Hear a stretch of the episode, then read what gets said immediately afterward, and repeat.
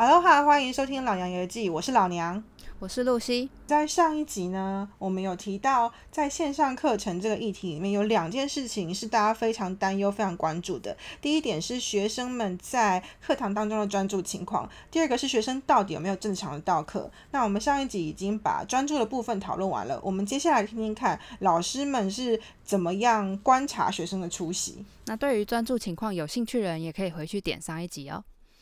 缺席的人数的话，就是因为那个我 Google Meet 我有加那个扩充程式去做点名。嗯。那目前点起来的话，就是相对稳定的班级，他们还是能够全到。那如果有缺席的话，其实都会在大概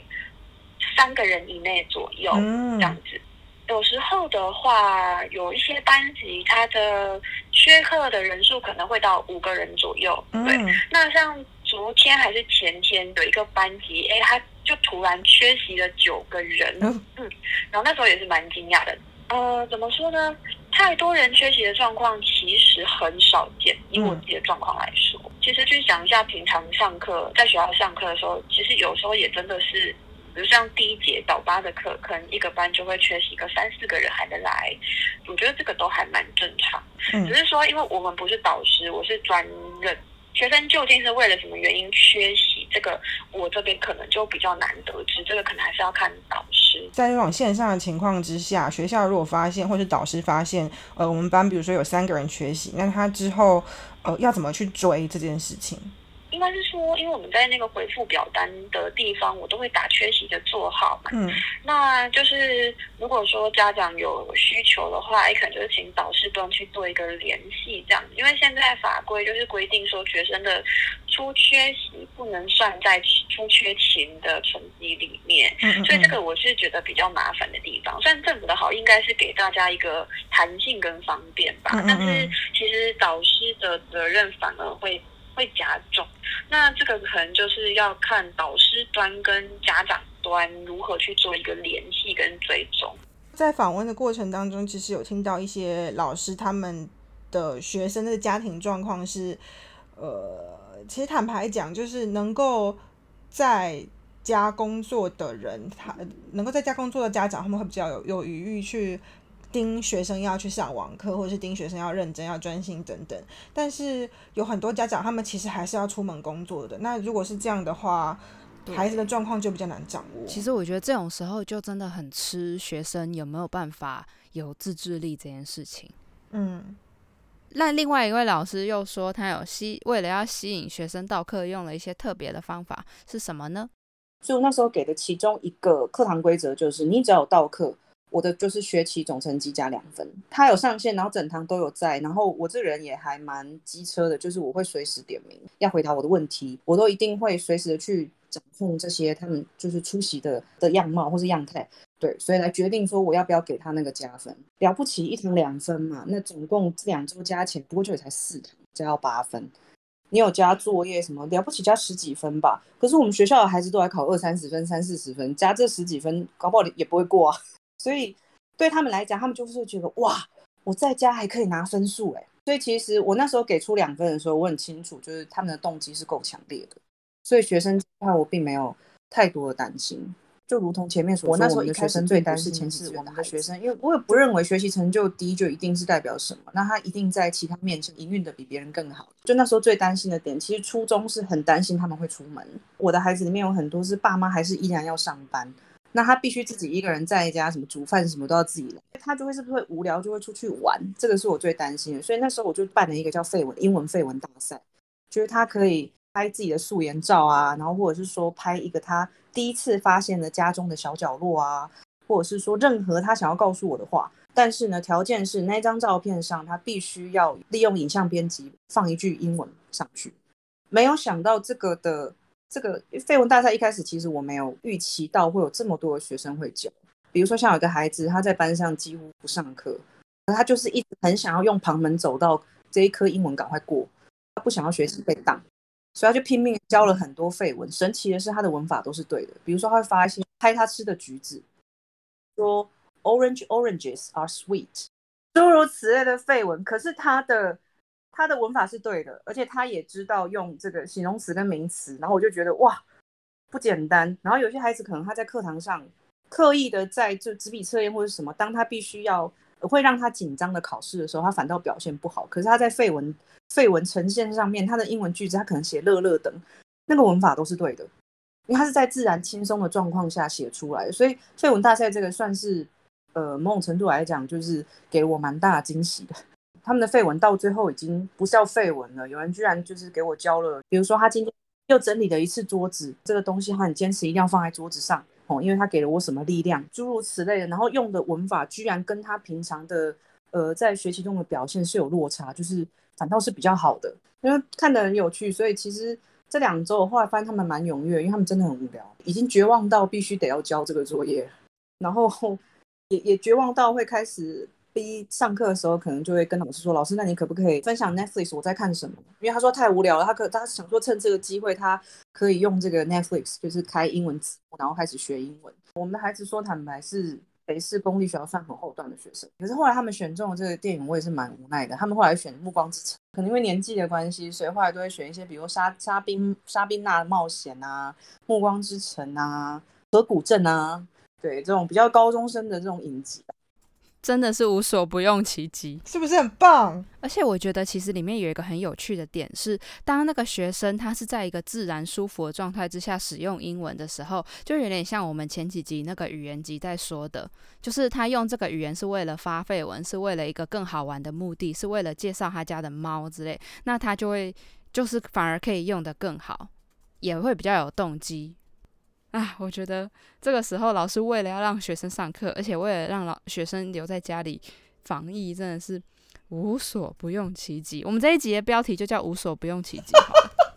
会不会这一集听过之后，就全台各地？中小学全部都开始办废文大赛，就变一个变一个风潮，变一个风潮，这样也是蛮不错的。其实一开始我会想要做这一集，就是因为看到这个老师在他的脸书上面分享他办了这个废文大赛，然后我就我就很受感动，我就觉得哇，老师们真的很努力在吸引学生去好好上课，很想要把这件事情让大家知道。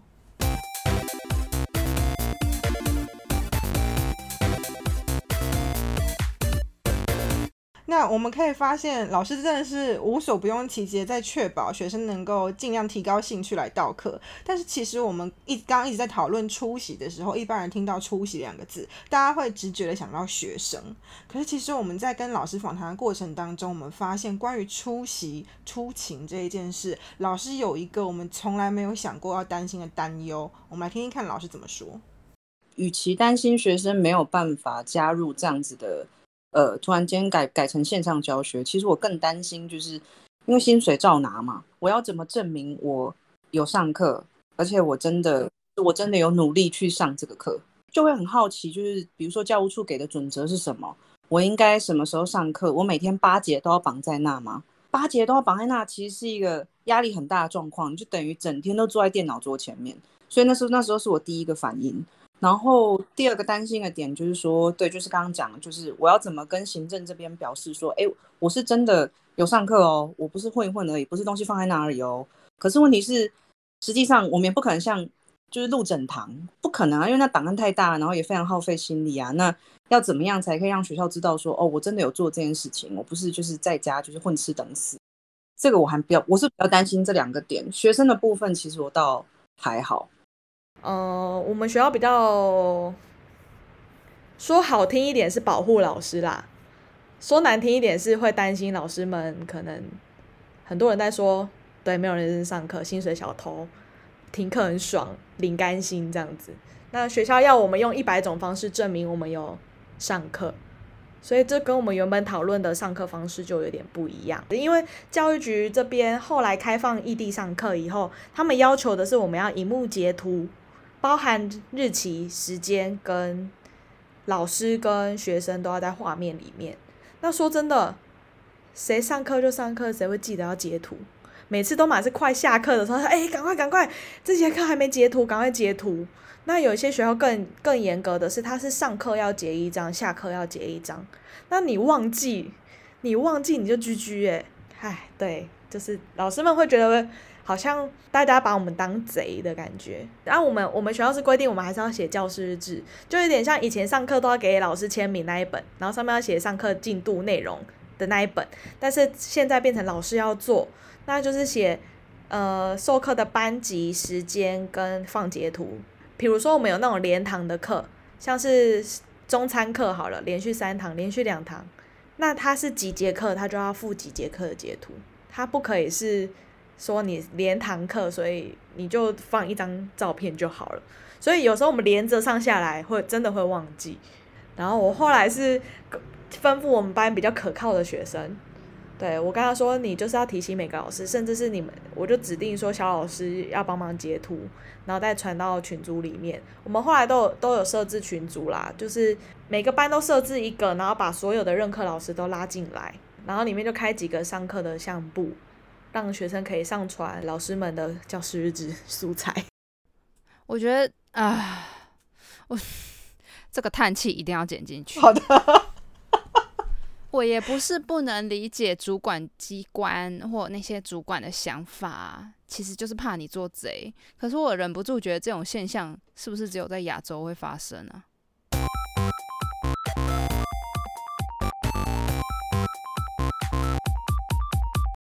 关于这个老师会担心他们被质疑说有没有认真上课的这一块，其实我觉得就就要顺便提到我们接下来会提到的两个概念是，他们双北第一阶段停课本来只宣布两周的时候，他们有呃规定说，那我们的上课方式是采采取一三五七节用。同步教学二四六八节用非同步教学，同步教学就是有点像你在上直播课，大家同时一起登录那个教室，老师直播用 Google Meet 跟你上课那种感觉。那非同步教学呢，是老师可以用各式各样的方式，比如说预录影片，或是比如说学习单各种预先引导的方式。那那一节课就是老师把那个这一节课的影片或学习单或是各种引导放上去那个教室里面。那在那堂课时间结束之前，学生要把那一堂课的成果，比如学习。单或是作业上传上去那一个系统，那就确保说这一段时间学生不是在混，学生是真的有在时间之内完成那一个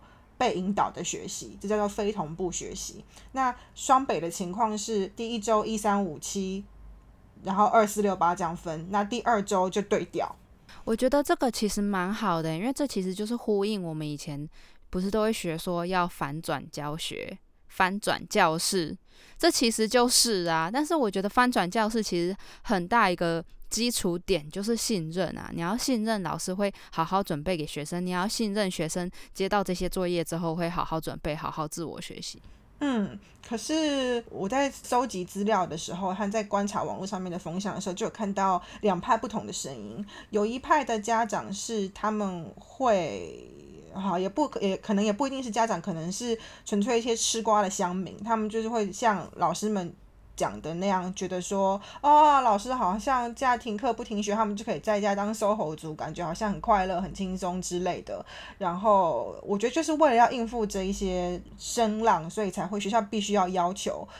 老师们要截图，要好好的记录，因为万一有家长来质疑学校的时候，学校有证据可以。保护老师说他们真的有好好的上课，就是其实我觉得学校可能有他们的难处。老实说，我觉得老师有没有认真上课，你看学生就知道。对啊，学生就是最明显、最清楚的见证。一个老师如果认真，而且上的有趣，学生会很喜欢他，而且乐于上课。嗯，然后同时有另外一方面的风向是，家长们会对于孩子们一整天都盯着。电脑荧幕这件事情有视力上面很很深很深的担忧，所以他们会开始。我妈一定也会。对，所以他们会开始要求学校要八节全部改成非同步教学。嗯，但是非同步有它的缺点在，同步总是感觉老师比较活，不是吗？我们来听听看特教老师他们在准备这个非同步教学的时候的想法。好了，应该说我们上课的模式，我们老师想了一些比较弹性的做法。但是学校给我们的原则是很硬的，就像我说的，他们很要求上课的记录或者是什么。我们的弹老师们想象的弹性，当然不是说就不上课或者是什么，而是我们派比较多自主学习的项目给他们，我们做一些学习单。这些学习单可能不是像我们想象中的那些可能都是问答，列一个题目让他们写很多字那种。我们的学习单比较像是步骤的导引，让让他们去做这些该做的练习。因为我们认为自主学习也是一种线上课程可以应用的模式啦。真的利用我们当然要花更多时间去做那些学习单，就是引导的过程，因为。好的引导才是自主学习的一个很重要的关键，因为我们学生的确不像普通生，甚至是自优生，他们可以有很好的自主自主规划的能力，所以这变成是我们可以帮他做的事情。那我们学生能做到在这个规划下，他有很自制的去做到，那做的标准好不好？当然每个学生标准不一样，那我们为学生设定一个标准去。做做事后的检核，我觉得也是一种很棒的模式。但因为学校后来的规定，所以我们还是没有做这件事情。当然，我们有些课程可能有放一些这样的概念在里面，可是就没有像我们之前很很兴奋，想要让学生自己去尝试的一个模式。因为我们是高中职的集中式特教班，那比较多都是实际操作的课程，像是中餐课。要制餐，要做饮料，要烤面包，白话文来讲是这个样子。但是其实说真的，大部分老师还蛮快速的去做阴影的。像是比如说，我们已经叫好这一周的食材，那我们就把它全部分装好，让学生礼拜一就可以带回家。然后让他们可以在家里线上上课的时候也可以做线上课程的时间，老师先示范，像网络上的料理直播主一样录他自己在做东西的影片。那再加上我们学生已经做了，从之前上课都会有很结构的课程，看食谱这件事他们就练习蛮久的了，可能是一年半到两年的时间。那他们可以接收到我们调整过后的食谱，然后。搭配上老师实体操作的影片，然后后面再会留时间请家长或者是他们的兄弟姐妹协助注意安全。其实说的，我们都把课程调整成没那么难的，让他们在家里做也不太有危险的东西。好想跟着一起上课哦，料理直播组。听起来很有趣，对。那其实刚刚这个老师他有提到说，自主学习成功的关键是老师要有一个好的引导。那为了要产出这一些好的引导，或者是要产出这些非同步学习的引导材料，其实老师们要花更多的心力、更多的时间去做。那我们来听听看其中一位老师他对于这方面的想法。真的很累，真的很累。因为你要想，平常在上课三个小时，你还可以问学生，你可能在跟学生对话的时间就占了四十分钟到一个小时。可是现在是整整三个小时都是你自言自语，然后没有休息的时间。你原本让学生练题目，你还可以偷休息到整个时时数拉起来，可能你还可以偷休息到十五分钟。但现在是零，然后学生随时都是看着影片的，所以你随时都要控管好你的表情、呃肢体、字。等等等，比起直播主这个更累。如果是录预录影片，你就要把它想成是你在录一个课程的影片，所以每分钟都是精华，你不能休息，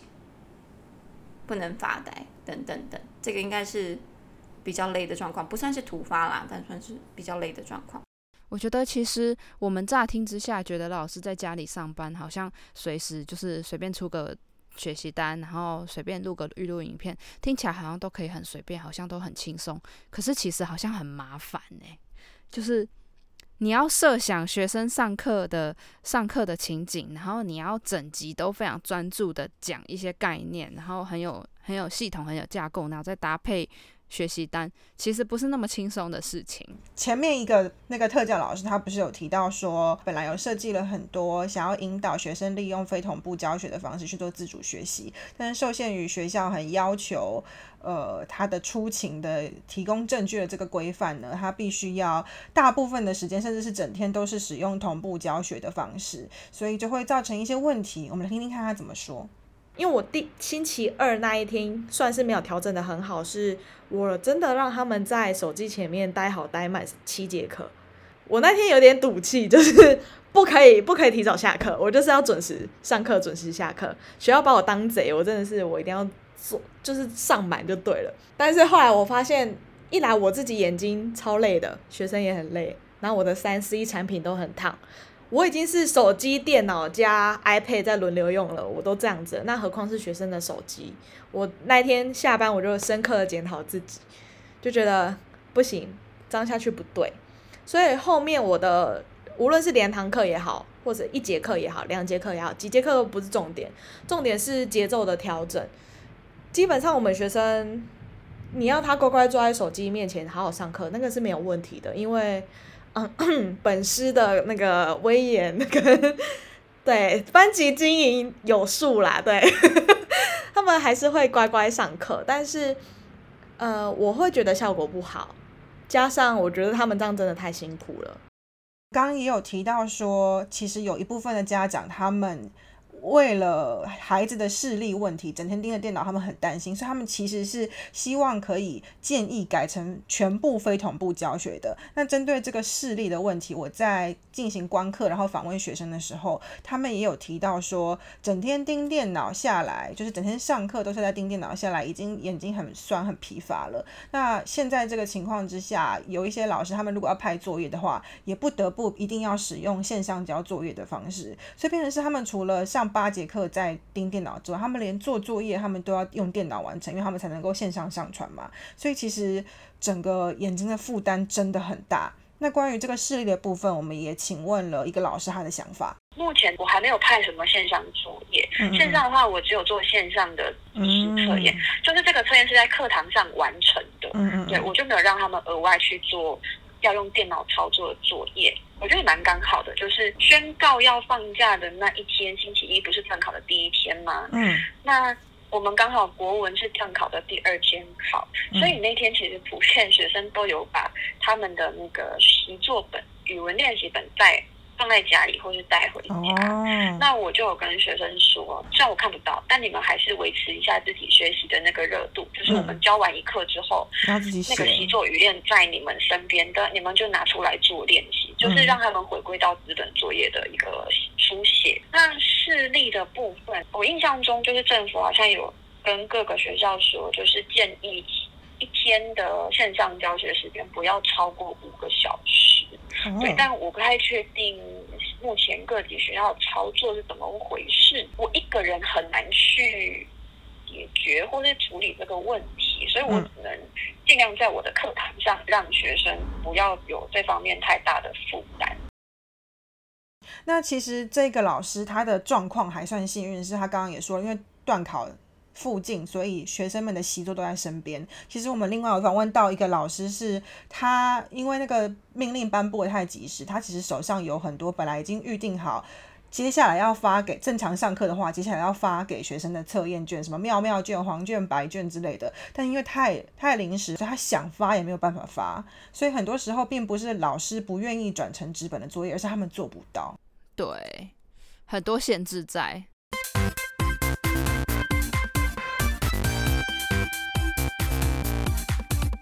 我们这些局外人在预想线上上课的时候，不知道是不是因为嗯，在媒体上面看到很多担忧，所以其实我们在预想这些事情的时候，我们会想一下好像线上的教室里面就会发生很多很令人措手不及的突发状况。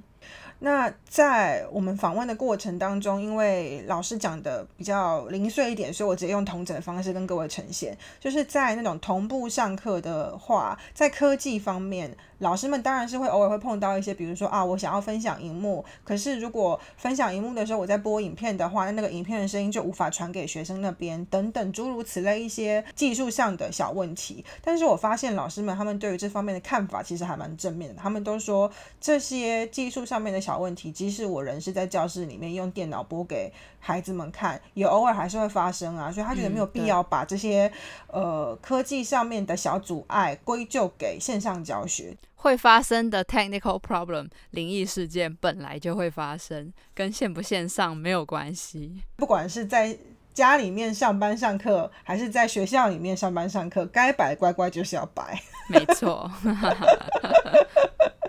那甚至是有一些我们会以为说啊，可能在。线上教学就无法操作的一些课堂里面的事情，比如说随堂测验，比如说小考等等，都有老师他们利用科技的方式去把这件事情解决。我们来听听看他怎么说。其中一个补习班，我觉得进行方式蛮好的，他们的确很善用科技，他们就用 Google 线上共笔，所以他可以直接看到学生那一刻在写的答案，所以他们的考试是用这个方式。如果三十四个学生，他就开三十四分。这个时候可能会有疑虑，怕说学生在翻答案，因为他可以边翻边边填入答案，对吧？但我们就限制时间，平常可能是十五分钟，我们就依旧给他们十五分钟，十五分钟到了就直接关闭。所以你翻，那就看你翻多快。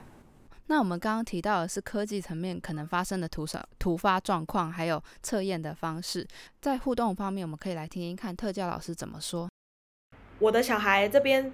大部分都 OK，因为我们班能力其实算相对稳定一点。但是的确也有一个小孩遇到问题，其他同学在 Google Meet 里面就是上课，然后视讯都开好了，音那个声音也都处理好了，但就一个小孩进不来。因为他用他自己私人的账号，就很容易进不来。那我那时候就是直接手机拿起来，打赖的视讯给他。那赖的视讯也有一个分享荧幕的功能。那我叫他分享他的荧幕给我，然后远端叫他按什么按什么按什么，然后就成功切换他的账号，然后进来。然后他的荧幕分享的时候，我也同时截图。然后把他的那个那一串账号跟页面截图起来，然后圈选那个要点的东西去做备注给他，所以他接下来几次他要切账号就比较没有问题。考验老师的临场反应啦，对，嗯，我小孩还蛮有趣的，是因为我那个 Google Meet 第一个开会议室的人才会是那个会议室的类似主持人的角色，他才可以去。控制全部关所有人的麦克风啊，然后去设定什么东西这样子。那有时候我们学生真的太早了，太早了，八点十分的课，他七点半就给我开会议室，谁抢得赢他？我自己本人都会提早二十分钟开，让他们有问题可以进来问，操作的问题也好，或者是别堂课的问题也好，都可以先进来问。后来发现学生有一个太早太兴奋，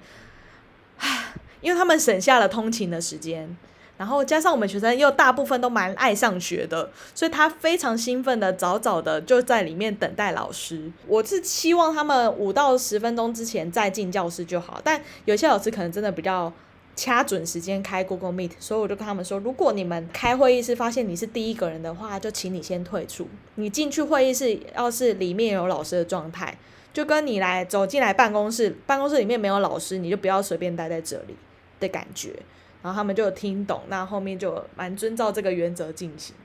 不然我们主持棒常常被抢走，我也是蛮困扰的。那西金娜，我就说你们可以等一下吗？我们十分上课，然后就关画面，气死我了，太早了。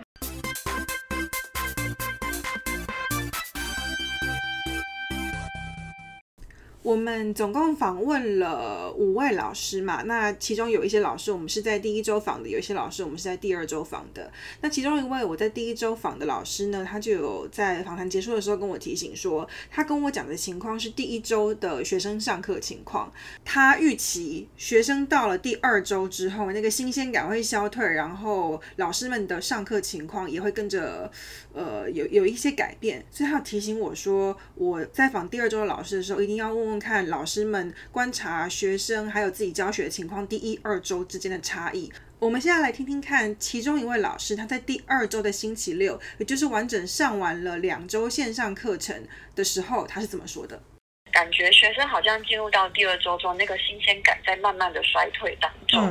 缺席的状况也有比较。比较多人的一个情况，但总体而言，我觉得我自己的这四个班级状况其实没有变动到非常的严重，算平稳。其中的几个班啊，就是还是会每一节课都几乎全到的状况。那再来就是说，因为我有在课堂上进行一些加分的机制，其实学生都还是相对踊跃的，会在对话框里面打出他们的答案。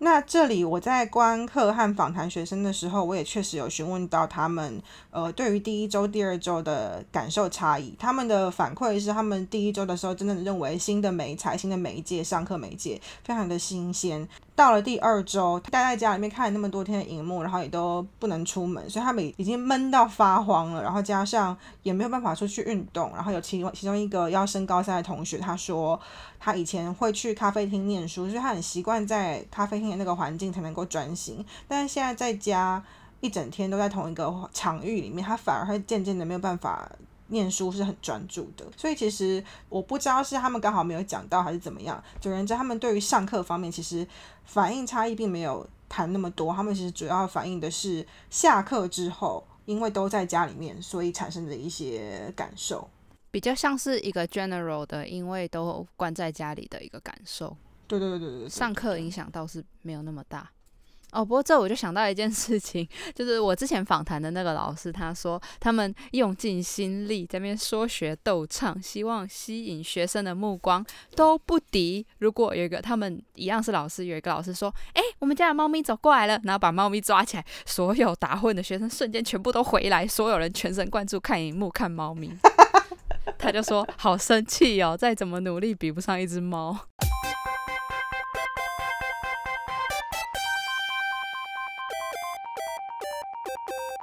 那我们刚刚讨论了上课的情况，那出包含出席状况，还有不管是同步教学、视讯教学，或者是非同步的预先录影的情况。那我们之后会继续讨论线上教学的优点和缺点。还有以政府的立场可以做的事情。如果大家希望知道关于线上教学前面两周的老师和学生们的综合分析和讨论的话，欢迎继续关注我们，然后记得可以免费订阅我们的频道，还有去社群平台上面关注我们。感谢各位收听，我们下期见，拜。